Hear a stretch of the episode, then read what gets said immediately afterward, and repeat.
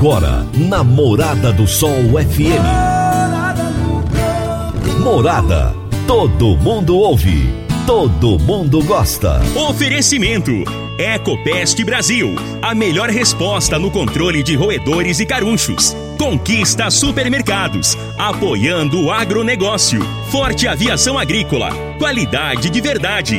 Cicobi Empresarial, há 13 anos ao lado do cooperado. Rocha Imóveis, há mais de 20 anos responsável pelos mais relevantes loteamentos de Rio Verde. Soja convencional, produtividade com lucratividade é na Caramuru. Décio TRR, uma empresa do Grupo Décio. A cada nova geração, parceiro para toda a vida. Jaquicele Gouveia, solução de desenvolvimento empresarial e pessoal. 99641 5220. Divino Ronaldo, a voz do campo. Boa tarde, meu povo do agro, boa tarde, ouvintes do Morada no Campo, seu programa diário para falarmos do agronegócio de um jeito fácil, simples e bem descomplicado, meu povo. Hoje é quarta-feira, meinho da semana, dia 12 de maio de 2021. E nós estamos no ar, graças ao bom Deus, no oferecimento de Ecopest Brasil, Forte Aviação Agrícola, Conquista Supermercados, Cicobi Empresarial, Rocha Imóveis, Park Education, Reagro, 3R Lab, Caramuru Alimentos, Décio TRR e Jaxele Gouveia. A minha entrevistada de hoje é Josiane Dotto Dalla Corte. Que nome bonito, hein, gente? Ela é engenheira agrônoma, é supervisora comercial da Neogen Cerrado e o tema da nossa entrevista será: Soja é tudo igual? É uma pergunta e ela vai nos responder hoje. Será daqui a pouquinho. Em um momento de crise, com as commodities com preços excepcionais, é hora de bater recordes de produção na sua fazenda. Faça análises de solo com a 3R Lab, um laboratório do grupo Reagro com padrão internacional e agora com uma unidade em Goiânia. Antes, gente, para você ter acesso ao, ao 3R Lab, você tinha que, que buscar muito mais longe, em outros estados. Agora não, agora tem em Goiânia. Entre em contato com o 3R Lab na Avenida Castelo Branco, número 2755, na quadra 132B, lote 10, no setor Campinas, em Goiânia. Diga que você ouviu esse anúncio aqui no no Morada no Campo e ganhe um desconto sensacional na sua primeira análise.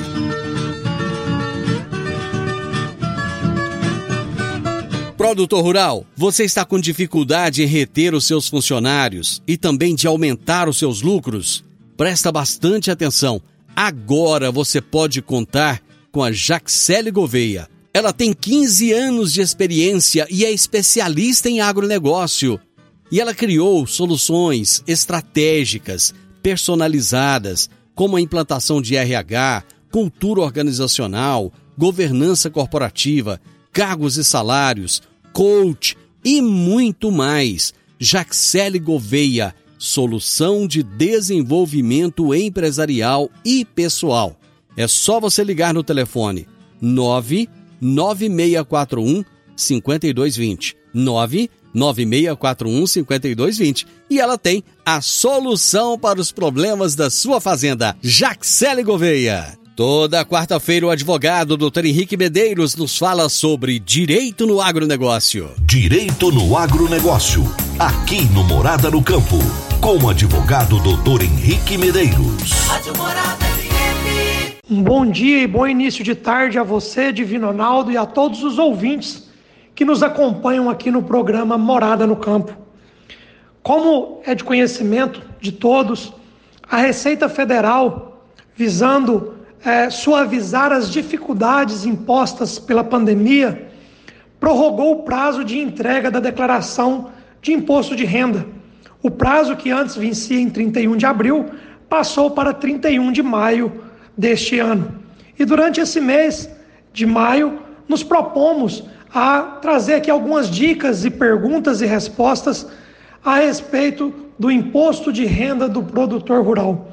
E hoje eu quero aqui compartilhar com vocês uma pergunta que nos é feita rotineiramente, que é: os rendimentos oriundos dos contratos de arrendamento e parceria rural são tributáveis como atividade rural? Pois bem, os contratos de arrendamento e parceria são basicamente semelhantes no que concerne à natureza jurídica, pois em todos esses contratos há cessão de uso e gozo de imóvel ou de área rural, parte ou partes dos mesmos, incluindo ou não outros bens, benfeitorias e facilidades, para ser exercida atividade de exploração agrícola, pecuária, agroindustrial, extrativa, vegetal ou mista. Diferente, porém, substancialmente na forma de remuneração desses contratos. No arrendamento, o cedente, que é o proprietário do imóvel, também conhecido como arrendador, ele recebe do arrendatário, que é a pessoa que explora a área, uma retribuição certa, ou seja, um aluguel pelo uso dos bens cedidos.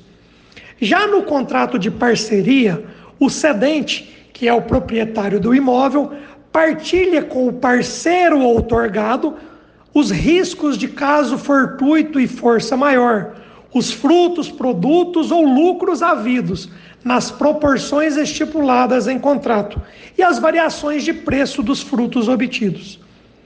Portanto, os rendimentos provenientes de arrendamento de imóvel rural são tributados como rendimento equiparados a aluguéis. Devem ser separados da atividade rural, podendo alcançar uma alíquota de até 27,5%. Importante lembrar que o recolhimento deverá ser feito de forma mensal através do carnê-leão, se recebidos de pessoa física, ou retidos diretamente na fonte quando são pagos por pessoa jurídica. Quando o contrato celebrado referir-se à parceria rural e o cedente, que é o proprietário do imóvel, participar dos riscos do negócio, a tributação desses rendimentos é efetuada como atividade rural, ou seja, contabiliza-se as receitas e deduz-se as despesas e investimentos, estando sujeito a uma alíquota máxima de 5,5%. Não resta dúvidas que os contratos agrários de parceria e arrendamento, apesar de pontos comuns, possuem características que os distinguem e que geram efeitos jurídicos de natureza fiscal diversos, sendo que o contrato de parceria rural tem vantagem tributária em relação ao contrato de arrendamento. Em razão desses benefícios tributários, não é incomum nos depararmos com contratos de arrendamento nominados de parceria, unicamente com finalidade de obter melhores benefícios fiscais.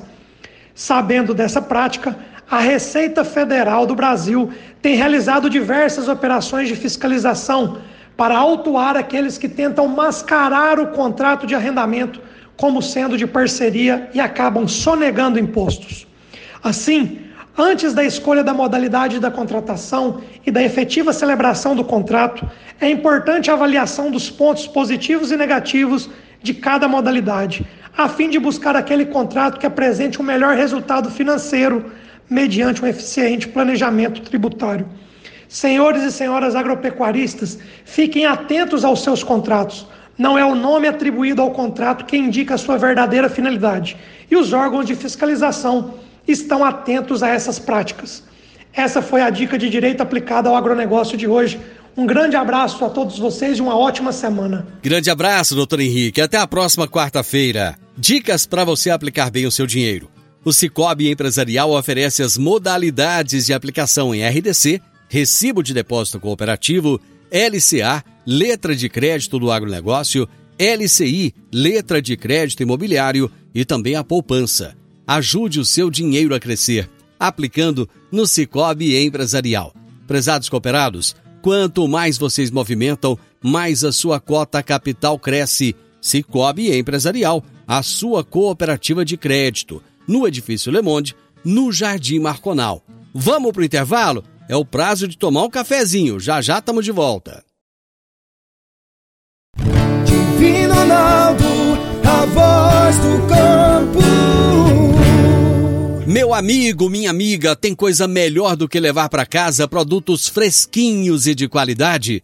O Conquista Supermercados apoia o agro e oferece aos seus clientes produtos selecionados direto do campo, como carnes, hortifrutis e uma seção completa de queijos e vinhos para deixar a sua mesa ainda mais bonita e saudável. Conquista Supermercados. O agro também é o nosso negócio. Morada no campo. Entrevista. Entrevista. A minha entrevistada de hoje tem nome, nome de rainha, nome de princesa, é Josiane Dotto Dalla Corte. Com esse nome eu vou te falar, viu? Você faz sucesso em qualquer lugar. Ela é engenheira agrônoma e supervisora comercial da Neogen Cerrado e o tema da nossa entrevista de hoje será Soja é tudo igual. Josiane, boa tarde, seja muito bem-vinda à Morada no Campo. Boa tarde, Divino Ronaldo. Muito obrigada pelo convite. É uma honra estar participando do seu programa. Me conta uma coisa, onde é que você arrumou esse nome tão bonito e tão chique, Josi? ai, ai, minha família é italiana dos dois lados da família, tanto meus pais quanto meu pai como minha mãe. Hum. Mas você. Mas de chique é só o nome. é só o nome. é. Ô, Josi, eu sei que você trabalha com soja e o tema da nossa entrevista de hoje é um tema até diferente, é uma pergunta, é um questionamento, né? Estamos instigando um questionamento. E eu já começo com ele. Soja é tudo igual? Não, não é tudo igual. o que, que é diferente, então? Ah, é tudo. É, quem trabalha no campo sabe. É arquitetura de planta, cor de folha, é, ciclo, tecnologia. Hum. É muita coisa. A gente poderia falar a tarde inteira sobre esse assunto. É, uma outra questão que é instigante é semente de soja. É diferente ou é igual grão de soja? Grão é o produto comercializado pelo produtor rural. Hum. É, o que, que é semente? Semente é um organismo vivo. Então, uma obtentora de genética é, cria uma cultivar, hum. ela um multiplicador faz ela, vende a semente para o produtor, é um organismo vivo, ele planta e a partir dele segue todo o ciclo da cultura e colhe e comercializa o grão. Tanto tudo é diferente, principalmente o preço. Hoje uma sacaria de soja comercializada na saca de 60 quilos é baseada no preço do mercado. A semente ela vai variar da tecnologia embutida nela, no germoplasma. E então é bem variável. E o preço de semente, ele é variável, não é por saca. Hoje, a média vai variar com PMG. É... O que, que é o PMG? Desculpa, PMG é o peso de mil grãos hum. para o produtor. Ela varia o preço de PMS, peso de mil grãos de semente. Uhum. É, com as novas tecnologias hoje no mercado, ela pode variar o preço do quilo. Pode variar de, por exemplo, uma tecnologia básica hoje de R$ reais o quilo até uma cultivar que vale mais de 10 reais o quilo. Mas o, que, que, varia também o preço por hectare. O que que leva a uma diferença tão grande, de 3 a 10? Tecnologia. Hoje uma cultivar ela pode ser convencional, é, transgênica, né? Para a primeira transgênica foi RR, para uhum. glifosato, uhum. para herbicida. E hoje nós temos a transgenia dela com herbicida mais para a transgenia da lagarta. Uhum. Então isso varia bastante o preço por quilo. Só para que o nosso ouvinte, nós temos muitos ouvintes que não são produtores rurais. Eu acho sempre muito bacana a gente esclarecer as, as questões para o programa não ficar técnico demais. Quer dizer, é lógico, a gente tem que falar para o produtor, mas eu acho que a gente tem uma responsabilidade também de falar com as pessoas que não são do campo e muitas vezes não entendem. Qual a diferença de uma soja convencional para uma soja transgênica? Basicamente, eu ainda posso apanhar por causa das respostas, mas eu vou tentar ser mais sucinto. Não, você não vai apanhar, não. Pode ficar tranquila. eu sou agrônomo, trabalho na área comercial. Eu sou bem diferente da, dos agrônomos de pesquisa.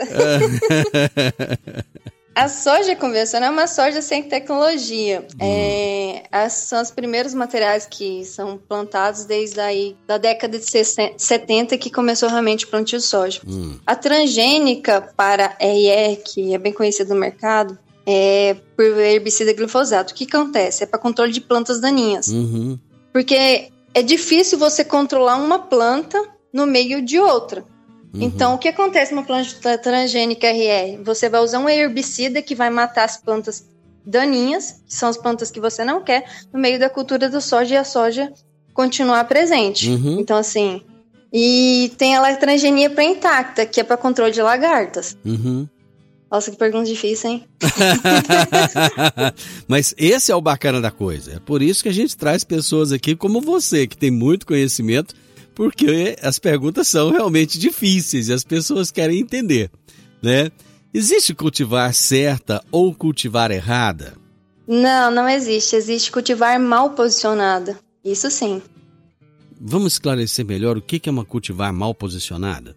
Uma cultivar mal posicionada. É, hum. Você tem que entender o limite da cultivar. Hum. É, o produtor vai plantar assim. Você sempre pergunta, ah, Josi, qual soja eu planto? Eu pergunto, qual que é o seu objetivo? Hum. Ah, qual que é a sua realidade? Hum. Ah, não, eu quero plantar num pivô dia 1 de outubro e a área é fértil. É Sim. uma realidade. Ah. Então, vai ter uma cultivar específica para plantar naquela situação. Uhum. É, tem problemas de nematóides? Não tem. Ah, não, eu vou plantar numa área que foi é, pastagem, área de segundo ano, tem 10% de argila. Que uhum. cultivar eu planto? Então, assim, não é, aquela mesma cultivar no pivô para a área de alta fertilidade, ela não é adequada para essa área com 10% de argila. Então, assim, não existe cultivar errado, existe cultivar mal posicionada. E eu imagino que hoje deve ser muito, muito complexo essa questão, porque as pessoas estão. Eh, antigamente plantava-se no sul do Brasil, aí foi subindo, chegou no centro-oeste, foi se tratando esse solo, e agora já está expandindo para o norte, nordeste do país, com solos muito diferentes, temperaturas muito diferentes, altitudes diferentes.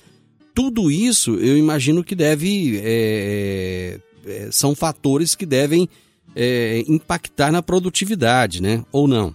Sim, sim. É, às vezes uma cultivar que ela é adaptada aqui para Goiás, no sudoeste, ela não, não se adequa a ser plantada, por exemplo, no Tocantins. Vai variar, é no limite de cultivar grupo de maturação, exigência de fertilidade, temperatura. Então é muito importante saber e por isso que hoje a pesquisa ela é tão grande. Hum. Ela é, hoje a pesquisa ela é maior do que a área comercial. Sério porque mesmo? Porque é nesse ponto Sério? Puxa, eu não, é, não sabia não é disso. É... não é à toa que o preço da semente é bem mais caro que o preço do grão. Porque é muita tecnologia e muito investimento hoje nessa área. Uma cultivar de soja, ela tem em média de duração de seis anos. Então, um material lançado, ela fica em torno de seis anos, sete anos no mercado. E é substituído por, substituído por outras cultivares com outras qualidades mais adaptadas. Ou seja, o investimento em dinheiro, em tempo, em dinheiro que se colocou naquela cultivar, em pouquíssimo tempo ele tem que trazer o retorno, porque depois já, já acaba, é isso? Isso, e uma cultivar para ela ser lançada comercialmente no mercado, o tempo de pesquisa geralmente é 10 anos. Hoje as instituições estão conseguindo reduzir o tempo de pesquisa para 7 anos. E é muito frustrante quando eles lançam material depois desses anos de pesquisa, comercialmente o material ele não performa como deveria. Aí às vezes a cultivar, ela, a gente costuma falar, ela morre mais cedo. Eu vou, eu vou fazer um intervalo comercial e eu gostaria que você me explicasse isso direitinho, mas depois do intervalo. A gente volta já já. Divino Ronaldo a voz do campo. No Décio TRR você conta com a parceria perfeita para alavancar o seu negócio. Temos de pronta entrega e levamos até você diesel de qualidade e procedência com agilidade e rapidez. Atendemos fazendas, indústrias, frotas e grupos geradores em toda a região. Conte com a gente, Décio TRR, uma empresa do grupo Décio. A cada nova geração, parceiro para toda a vida. Morada no campo. Entrevista. Entrevista. Hoje eu estou entrevistando Josiane Dotto Dalacorte, engenheira agrônoma, supervisora comercial da Neogen Cerrado, e nós estamos falando a respeito de soja. E o nosso tema é: soja é tudo igual? Ela já explicou no primeiro bloco que não, que existem diferenças entre uma cultivar e outra. Enfim, você estava falando, Josi, no final do primeiro bloco, a respeito de variedades que às vezes não performam. O que, que leva uma variedade a não performar? Sendo que se ela foi lançada, é porque foram feitos anos de testes e ela performou ali no campo de pesquisa, no campo de teste. Por que, que na vida real, digamos assim, ela acaba não performando? Ah, o principal motivo é que a gente não controla o clima, né? É, são tantas variáveis hoje quando o produtor planta uma área comercial, é temperatura, temperatura de solo, pluviosidade, né, chuva, é, estresse hídrico. Hoje uma cultivar de alto teto produtivo, ela é muito exigente, então qualquer condição adversa é, tende a diminuir produtividade. Tem materiais que podem render 100 sacas por hectare e outros 30, 20. Então, assim, isso tudo é variável com o clima. Tem cultivares que toleram melhor estresse hídrico.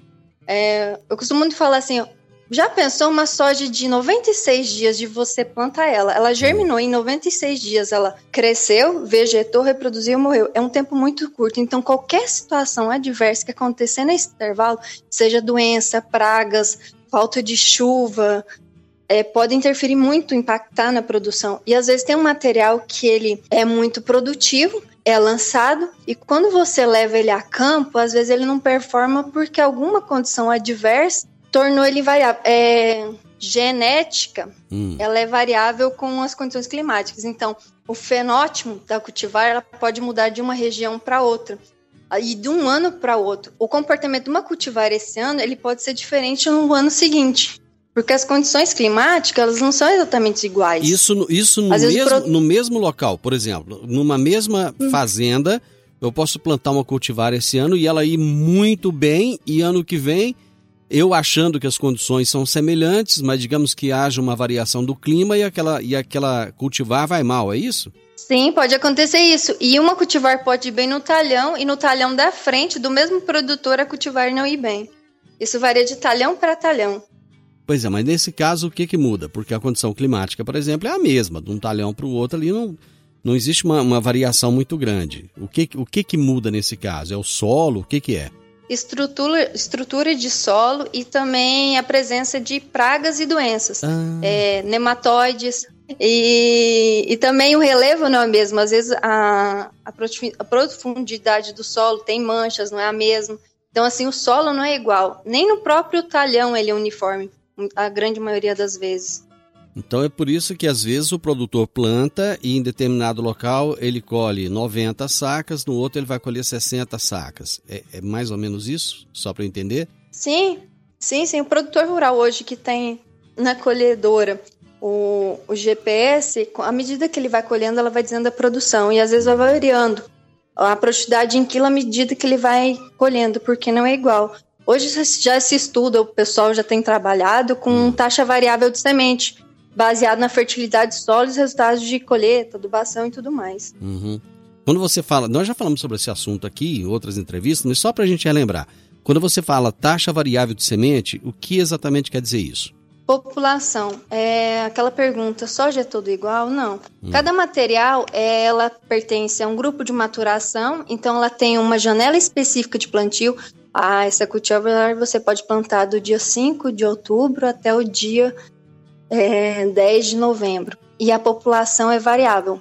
É uma cultivar ela pode trabalhar com população de 180 mil plantas por hectare hum. até 400, 420 mil plantas por hectare. Puxa vida, que variação grande, hein? Sim, e o preço da semente muda por quilo e por hectare, porque às vezes pode ser, o produtor pode pagar 10 reais o quilo na semente, mas o preço por hectare dessa semente vai ser 250 reais, um exemplo hipotético. Hoje eu acredito que está mais por conta da, do preço do grão. Uhum. E tem cultivares que vai que pode chegar a 900 reais o hectare. Hum. Você e falou... às vezes o preço por quilo é mais barato. Você falou em grupo de maturação. O que, que é grupo de maturação? O grupo, ah, as cultivares de soja elas são divididas em grupos de maturação. O grupo de maturação quer dizer um número de horas, graus, dias. O que, que é isso? É o ciclo da soja. Hum. Uma soja aqui no sudoeste, hoje em Rio Verde, do grupo de maturação 7.1, ela vai precisar de, 7, de forma geral, grotesca, para o pessoal da pesquisa não brigar comigo, ela vai precisar de 700. Você está muito preocupado vai... com o pessoal da pesquisa, viu? é que esse povo tem muita divergência. Então... tá certo. Quando a gente fala com o produtor, tem que ser a linguagem mais simples. É... Vamos lá ela vai precisar de 7.1, ela vai precisar de forma geral de 710 horas de sol hum. para fechar o ciclo dela. Certo. Isso é variável também Ah, acontece. Ah, Josi, essa soja de 7.1, você me falou que ela tinha de 105 a 108 dias de ciclo. E ela deu 115. Aí eu vou perguntar, qual foi a data de plantio?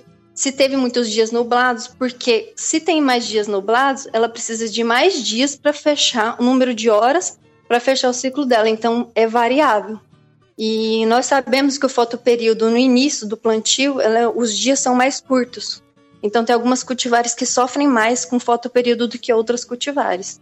Então, uma cultivar que você é indicada para abrir plantio dia 1 de outubro, ótimo, legal. Agora, tem algumas que são indicadas depois dia 10, dia 15 de outubro. O que quer dizer? Se esse material é indicado depois dia 15 de outubro e você planta ela dia 1 de outubro, hum. ele vai sofrer com fotoperíodo. Hum. Então, isso você vai perder bastante em produção. Porque os dias ali são menores e tem um menor índice de radiação solar. É. Então, assim, tem cultivar que sofre mais com fotoperíodo do que outros. Por isso que soja não é tudo igual. E tem que saber posicionar certinho. Janela de plantio, população e adequar a fertilidade da área que o produtor tem interesse. Eu fico pensando, é, qual deve ser, como que deve ser a tomada de decisão do produtor rural para a escolha de uma cultivar, já que tem tantas no mercado? Eu sempre pergunto, a primeira pergunta, qual é o seu objetivo de produção? Porque ele tem. Eu não conheço a realidade do produtor é, ele às vezes muito tempo está plantando há 30 anos na área. E não sou eu que não conheço às vezes a área e vou chegar lá dando as, dizer, as ordens, né? Uhum. Tem a dona da ração. Então uhum. eu sempre faço, per, faço as perguntas para entender o que ele quer. Ele fala: "Ah, não, eu quero abrir, eu quero plantar cedo para poder fazer safrinha". Ótimo. Ponto um, ele quer uma cultivar mais precoce, uhum. para não passar da janela de plantio da safrinha. Certo. Perguntar a fertilidade da área, qual o nível tecnológico dele, se ele faz as aplicações preventivas certinho, o nível de investimento e fertilidade da área. Aí, qual é a janela que ele vai começar a plantar? Porque tem, re... tem regiões e regiões. Ah, nós estamos acostumados a plantar início de outubro, mas uhum. tem regiões que é depois de 15, 20 de outubro, por conta condições climáticas, né? Uhum. Então isso vai variar muito do objetivo que o produtor quer e da problemática dele. Se ele tem problema de nematóides na área, se é cisto, se é galho, se é nematóide de lesão. Se for cisto, qual que é a raça de cisto. Então tem que entender qual o problema dele, qual o objetivo para a gente adequar, cultivar, vai ser mais satisfatório. Ou seja, não é tão simples assim, não é chegar e falar assim, olha, o seu vizinho ali produziu 100 sacas com a cultivar tal. E aí, oba, deixa eu colocar essa aqui. Não é desse jeito que funciona. Não. eu já trabalhei com venda de semente e já aconteceu de produtor falar, Josi, eu quero plantar essa cultivar. Eu falar, qual é a área? Ele fala, não, é numa área de reforma de cana. Eu falei, eu não vou te vender. O cara me olhou assim, tá doida? Falei, não, você vai plantar, ela vai ir mal e você vai falar que o meu produto não presta. eu vou fazer o seguinte, eu vou para mais um intervalo e depois do intervalo eu quero saber qual que é a resposta desse produtor, tá bom? A gente volta já já.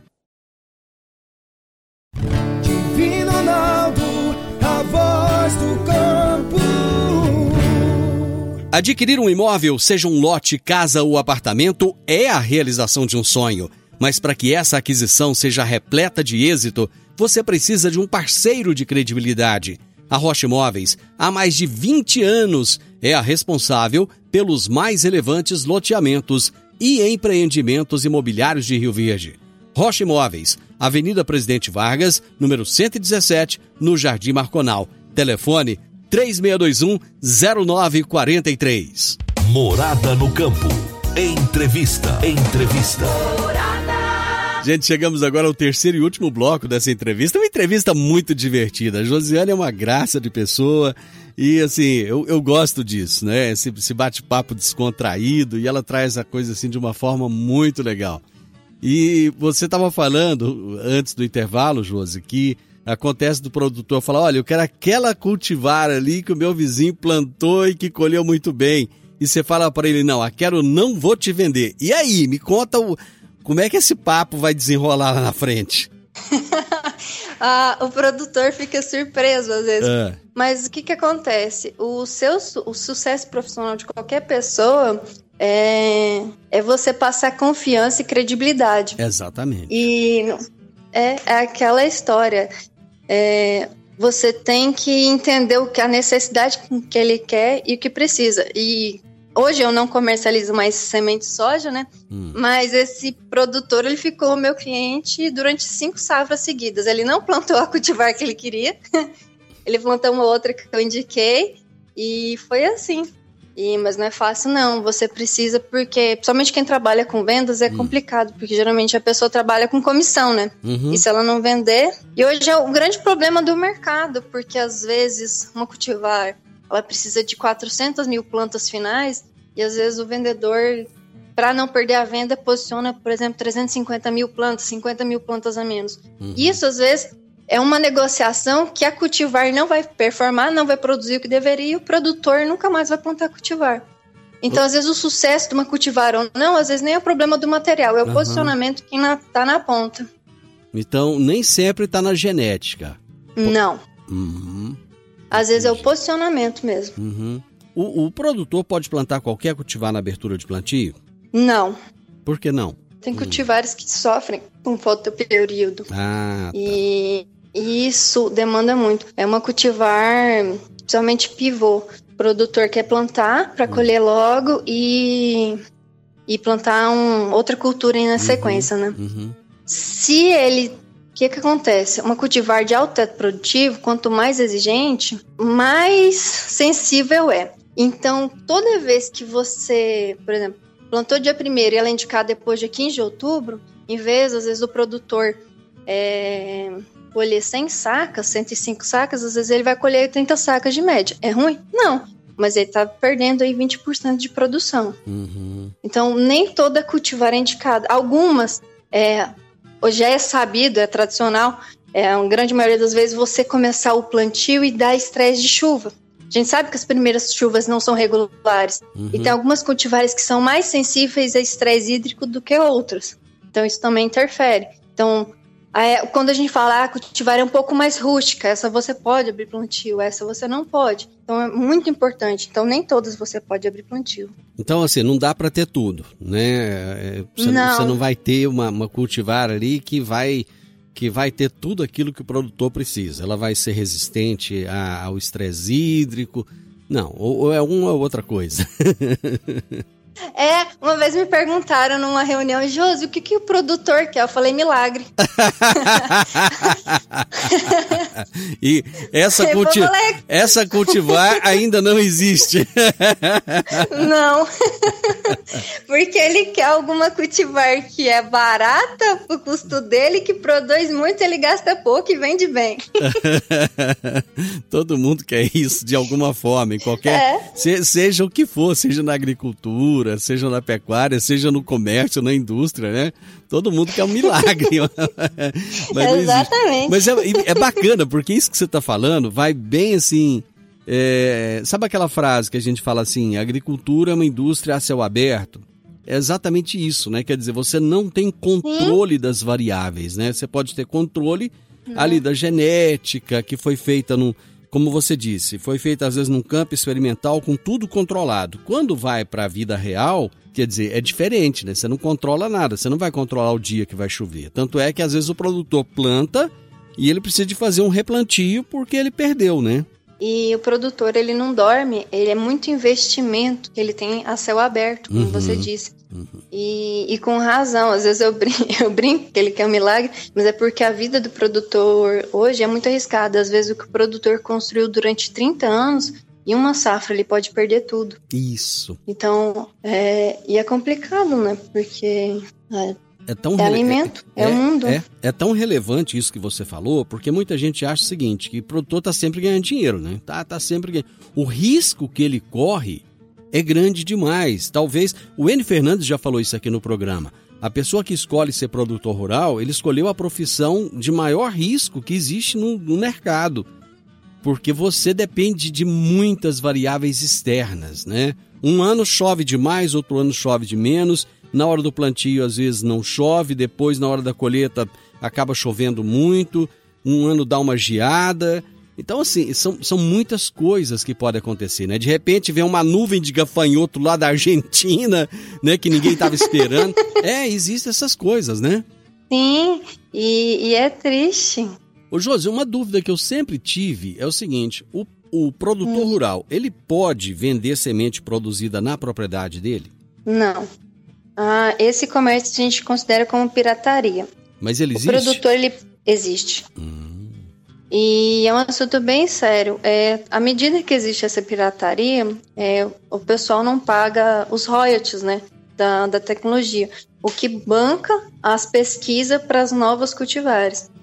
É, a troca de cultivares no mercado ela é bem rápida. Uma cultivar fica em 6, 7 anos em média no comércio. Uhum. Então, se você a pesquisa ela não estiver armada para outras cultivares, porque o clima muda, as pragas mudam, as doenças mudam. Uhum. Se não tiver materiais é, adequados, a produção uma hora vai se tornar inviável.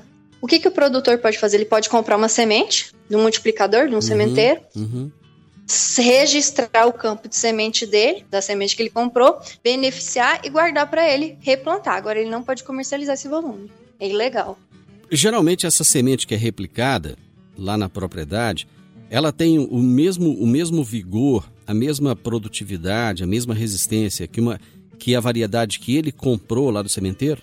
Na grande maioria das vezes, não. Hum. Já aconteceu uma situação de um produtor, ele fez um campo de semente, salvou semente e ele me ligou. Ele falou, Josi, a minha semente daquela área deu 73% de germinação. Hum. O que, que você acha? Eu só perguntei para ele, se eu te vendesse essa semente, você ia me pagar ela? Aí ele ficou calado, falou: Obrigada, Josi. Não Já respondeu a minha pergunta. eu só perguntei. Se eu te vendesse, você ia plantar? É... Não ia. Ô, Josi, nosso tempo tá, já está acabando. Eu tenho uma, duas questões aqui só para a gente terminar a nossa entrevista, mas uma coisa que eu quero entender é o seguinte: é, o Brasil ele é dividido em regiões sogícolas. O que, que quer dizer isso? Sim, o Brasil é dividido em cinco macros, a macro 1, 2, 3, 4, 5. E hum. essas macros são divididas em micros. É, vou te dar um exemplo. Nós aqui em Rio Verde estamos sobre a micro 301. Então, uma, uma cultivar, é, recomendação, por exemplo, de 320 mil plantas aqui para Rio Verde, se a gente andar até Montevideo, Montevideo está na macro 4, na micro 401 pode ser que essa mesma cultivar tenha recomendação de população diferente. Então, é por isso que é importante saber as, as macros e as micros para saber posicionar cada cultivar de forma correta, de acordo com a fertilidade da área, janela de plantio, população. Mas o que, por exemplo, o que, o que, que altera de Rio Verde para Montevideo? Altitude? O que, que é? Porque é tão pertinho. É altitude, latitude, fertilidade da área. Ou seja, a, então, coi a coisa mais é complexa do que a gente pensa. Sim, bem complexa. E, não é tão simples, não. E, e como saber se uma cultivar está zoneada ou não quando o produtor precisa de ativar o seguro agrícola? Boa pergunta. Essa pergunta me fazem bastante. Josi, tal cultivar está zoneada que eu planto aqui em Goiás, lá no Tocantins. Hum. Então é muito importante entrar no sistema, no, no site né, hum. do governo, que é www.gov.br/agricultura. Lá vai ter um campo no meio da, da página escrita Gestão de Riscos. Clica lá, aí vai abrir outra, outra página. Aí você clica em Programa Nacional de Zoneamento Agrícola de Risco. Uhum. Vai abrir outra, outra página, você clica em Portaria. Lá em Portaria vai ter várias coisas, você desce a página e tem por estado. Você clica no estado, por exemplo, Tocantins, clicou no estado, vai ter todas as culturas culturas que estão zoneadas para ser plantado no estado. Escolhe soja, clica em soja, vai abrir um, uma página em PDF e você procura cultivar que você tem interesse de plantar lá para ver se ela está zoneada ou não. Porque o produtor pode pegar um material que planta em Goiás, no Mato Grosso, plantando no Canti. Se ela não tiver zoneada e o produtor precisar acionar o seguro, seguro agrícola, não vai conseguir. Hum, bacana. Josi, muito obrigado, bate-papo muito gostoso, descontraído, legal, informativo. Eu gosto muito disso. Eu acho que o nosso ouvinte ele merece né, essa, essa atenção e você soube, soube trazer tudo isso numa entrevista só. Muito obrigado, esse programa está à sua disposição e eu quero receber você aqui mais vezes para a gente trazer mais informações para o produtor rural. Opa, eu que agradeço. Espero que eu tenha contribuído de forma positiva para a nossa região. E precisando, É, com certeza. Grande abraço. Abraço. A minha entrevistada de hoje foi Josiane Dotto Dalla Corte, com esse nome bonito, é engenheira agrônoma, supervisora comercial da Neogen Cerrado. E o tema da nossa entrevista foi: Soja é tudo igual? Final do Morada no Campo, eu espero que vocês tenham gostado. Amanhã, com a graça de Deus, eu estarei novamente com vocês a partir do meio-dia aqui na Morada FM. Na sequência, tem um Sintonia Morada, com muita música e boa companhia na sua tarde. Fiquem com Deus, tenham uma ótima tarde e até amanhã. Tchau, tchau. A edição de hoje do programa Morada no Campo estará disponível em instantes em formato de podcast no Spotify, no Deezer, no TuneIn, no Mixcloud, no Castbox e nos aplicativos podcasts da Apple e Google Podcasts. Ouça e siga a Morada na sua plataforma favorita. Você ouviu pela Morada do Sol FM. Morada. Todo mundo ouve. Todo mundo gosta. Oferecimento: Ecopest Brasil. A melhor resposta no controle de roedores e carunchos. Conquista Supermercados. Apoiando o agronegócio. Forte Aviação Agrícola. Qualidade de verdade. Cicobi Empresarial, há 13 anos ao lado do cooperado. Rocha Imóveis, há mais de 20 anos responsável pelos mais relevantes loteamentos de Rio Verde. Soja convencional. Produtividade com lucratividade é na Caramuru. Décio TRR, uma empresa do Grupo Décio. A cada nova geração, parceiro para toda a vida. Jaquicele Gouveia, solução de desenvolvimento empresarial e pessoal. 99641 5220.